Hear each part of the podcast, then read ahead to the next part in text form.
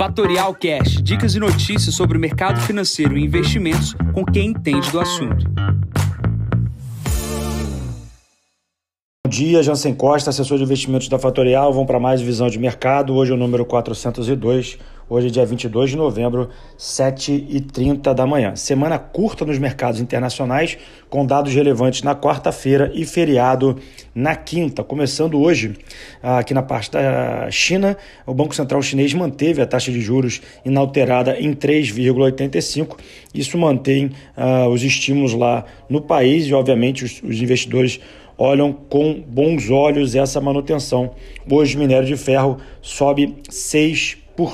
Pulando para a Europa, questões importantes: a Alemanha fazendo uma transição de governo, país esse o mais importante no motor do é, continente lá europeu, é, de olho aí na definição do ministro da área ambiental e de olho no ministro também na parte de finanças, obviamente país bastante relevante e bastante crítico aqui da situação uh, da questão da Amazônia aqui no país. Outra questão importante que vem da Europa é a oferta né, para um fundo private equity chamado KRK pelas ações da Telecom Itália. Tá? A Telecom Itália, que é a dona aqui da TIM no Brasil, recebeu uma oferta de uh, compra das suas, uh, da sua participação, né, da, de compra da, da empresa inteira, por 50% a mais do preço das ações listadas uh, das ações, tá?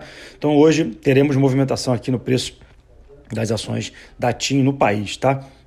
Vindo para os Estados Unidos, é, o nível do dólar é, voltou pré-pandemia.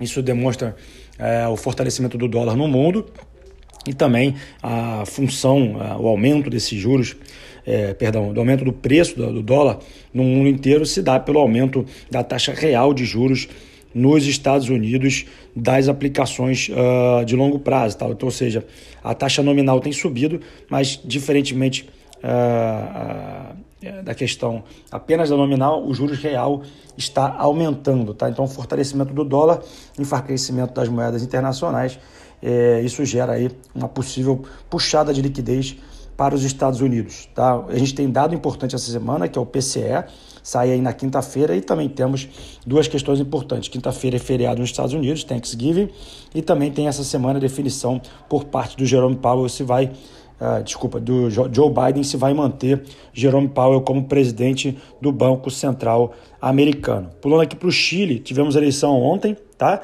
Eleição que definiu aí um segundo turno entre o extrema direita e a esquerda. Essa segunda, esse segundo turno será feito ainda esse ano.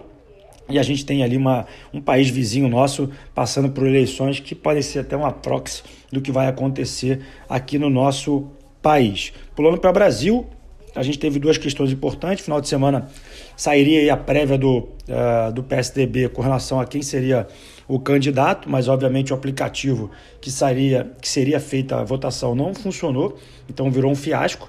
E também temos uh, esse início da semana a, a PEC dos precatórios saindo da CCJ, né? saindo da CCJ, indo em direção à votação. Votação essa que vai definir ali aquela o fatídico aí a, aumento ali do teto dos gastos para acomodar esse auxílio Brasil, tá? Essa semana, por ser curta, a gente tem poucos dados relevantes aqui no início da semana. Segunda-feira, como sempre, Boletim Focus e também às 8h25.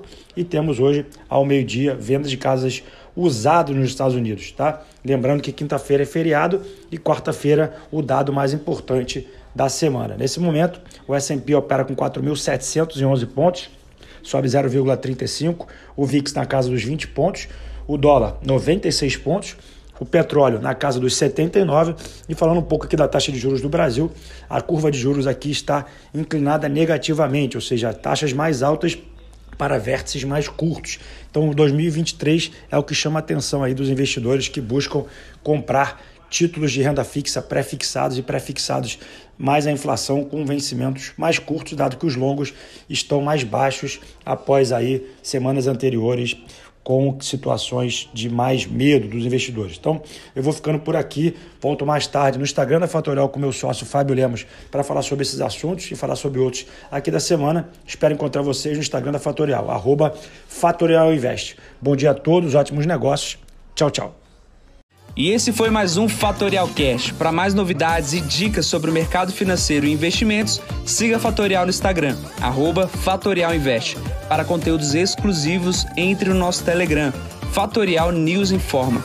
Para saber mais sobre a Fatorial, visite o nosso site fatorialinvest.com.br.